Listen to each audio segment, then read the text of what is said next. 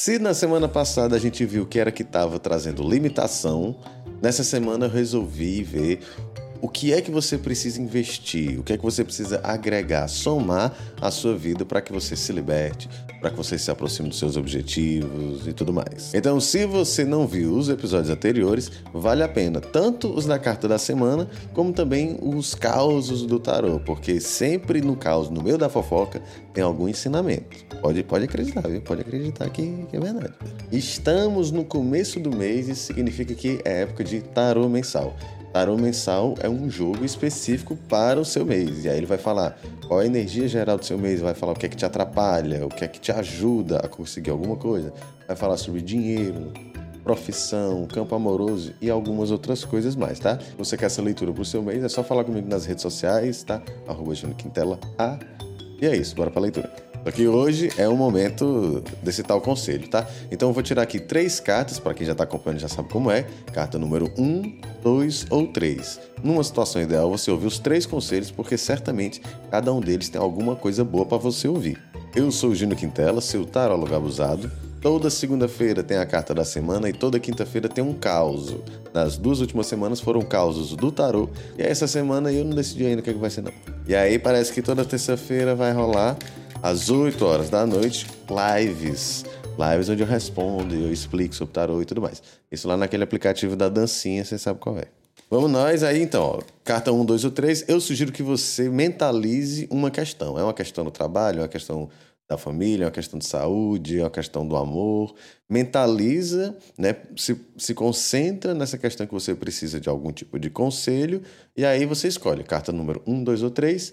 E aí ouve o seu conselho e a rocha nessa semana. Inclusive, se você quiser me contar, vai lá no direct, fala comigo, olha, Júnior, isso aqui deu certo, isso aqui não deu certo, como é que eu posso resolver isso e tal. Fica à vontade, tá? Estamos aqui é para jogar a carta até chamar Jesus de arcano, sei lá, do Papa.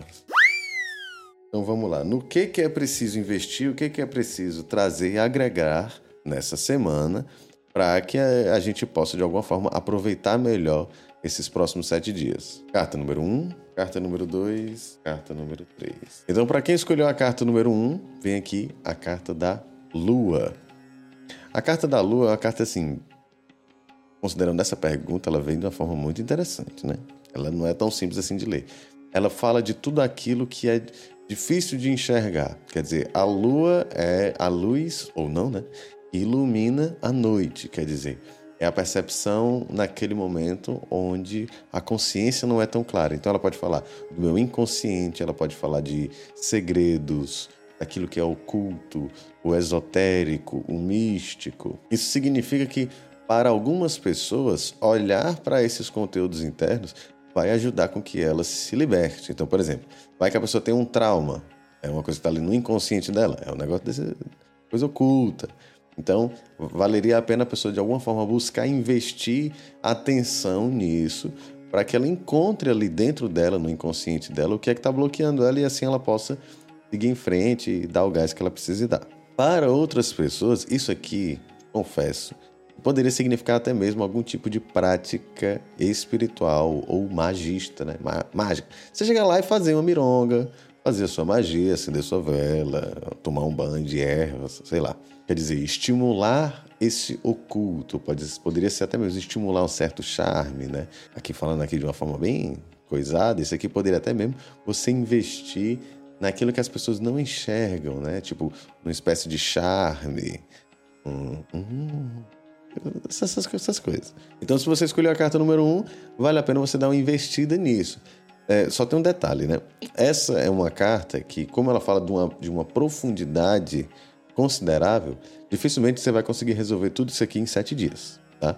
Então, como é uma carta muito direcionada, vale a pena você pegar isso aí, anotar, guardar esse vídeo, favoritar, sei lá o quê, para que você possa acessar esse conselho mais vezes, né? para que você possa amadurecer essa ideia e ver como é que você vai trabalhar isso. Uma das formas de você trabalhar isso, por exemplo, regressão terapia, você procurar cavucar, entender, acessar aquilo que está no seu inconsciente. Sacou? Pra quem escolheu a carta número 2, a Imperatriz. Cara, sensacional. Sensacional. Essa é uma carta. Veja só, a Imperatriz, esposa do Imperador, É ela quem, teoricamente, vai trazer ao mundo as próximas imperatrizes, os próximos imperadores. Então, ela simboliza a fertilidade do império. É de dentro do ventre dela que vai sair tudo aquilo que vai, numa situação ideal, fazer com que aquele, aquele contexto ali prospere. Então, eu, eu costumo dizer que a imperatriz ela é a representação de um solo fértil. E o que, é que a gente faz com o solo fértil? A gente aproveita, a gente pega aquele solo, planta uma semente, cuida direitinho e espera ela crescer. Quer dizer, para quem escolheu a carta número 2, eu sugiro que você procure prestar atenção, porque provavelmente já existe esse terreno fértil próximo de você. Pode ser que você já tenha oportunidade, pode ser que você já tenha a ideia, pode ser que você já tenha o recurso, né, ou alguém para te apoiar. Existe isso, quer dizer, o campo ele está aberto para vocês. Aquela ideia do, dos caminhos abertos, então, para você está rolando. A ideia é que você possa de alguma forma investir nesse tal terreno para que ele prospere, né? Para que ele te dê algum fruto bacana no futuro. Então isso aqui para alguns pode ser abrir uma empresa, pra, se você estiver pensando aí no negócio de uma, de uma crush, né? Isso aqui pode ser você ir lá e mandar um iFood, mandar um carro de som. Manda um carro de som. Manda um carro de som, fogos, tá? É, faz um negócio assim bem elaborado, cheio de, cheio de LED, canta Valdir Soriano. A pessoa gosta disso, pode confiar que. Viu? Confia. Entendeu? Assim, ó, é sobre estimular esse terreno fértil, é sobre estimular a convivência, uma boa comunicação e tudo mais. Então, né, espero que você tenha anotado, espero que né? Bota isso aí pra frente, pelo amor de Deus. Não me vá perder esse terreno fértil. Viu? Pra quem escolheu a carta número 3, o Eremita. O Eremita é uma carta que eu, não, eu particularmente adoro, né? Eu brinco que o Eremita me perseguiu durante muitos meses quando eu estava aprendendo a jogar tarô. Se você puder prestar atenção na ilustração, eu vou colocar aqui no vídeo ela maiorzinha para que você possa se atentar aos detalhes, né? Primeiro, ele está coberto por um capuz, né, uma capa. Ele tem um cajado e ele tem uma lanterna.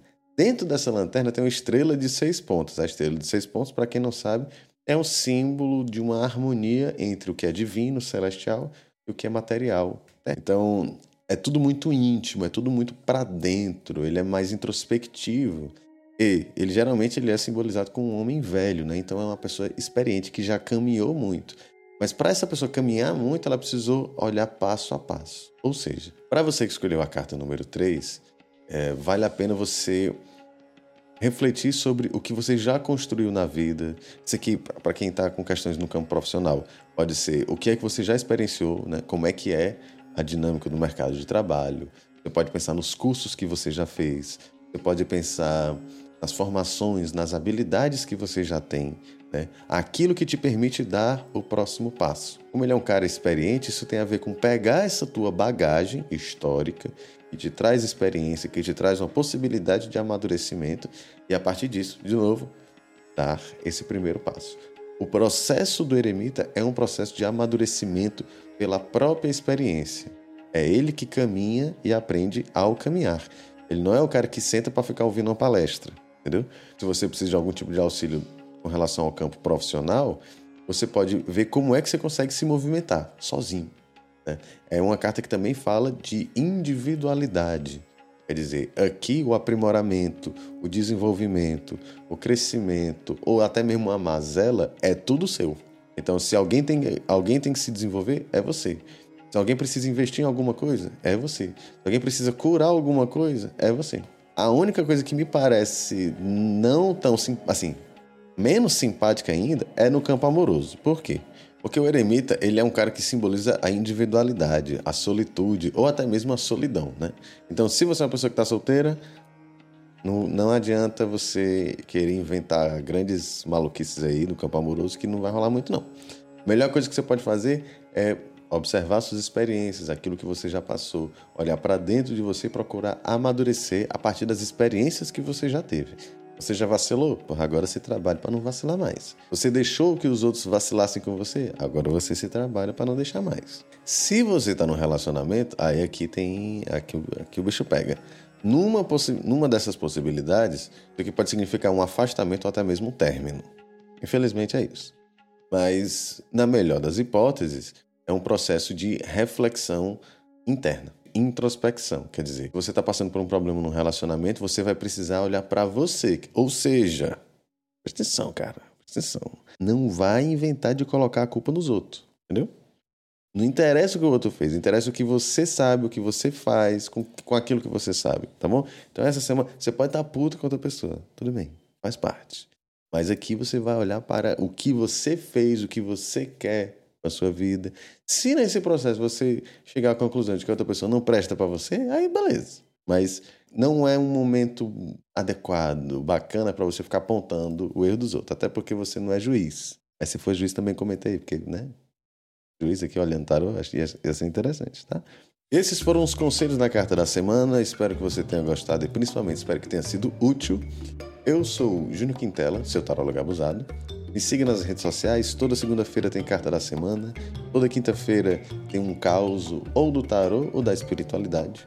Na terça-feira, no aplicativo da Dancinha, tem live onde você pode mandar sua pergunta, você pode tirar uma dúvida e tudo mais. Se você quer uma leitura para o seu mês, é só falar comigo por direct, tá bom? Então é isso, ouçam quantas vezes vocês precisarem e quinta-feira a gente volta com os causos do tarô, tá bom? É isso, beijos e até a próxima.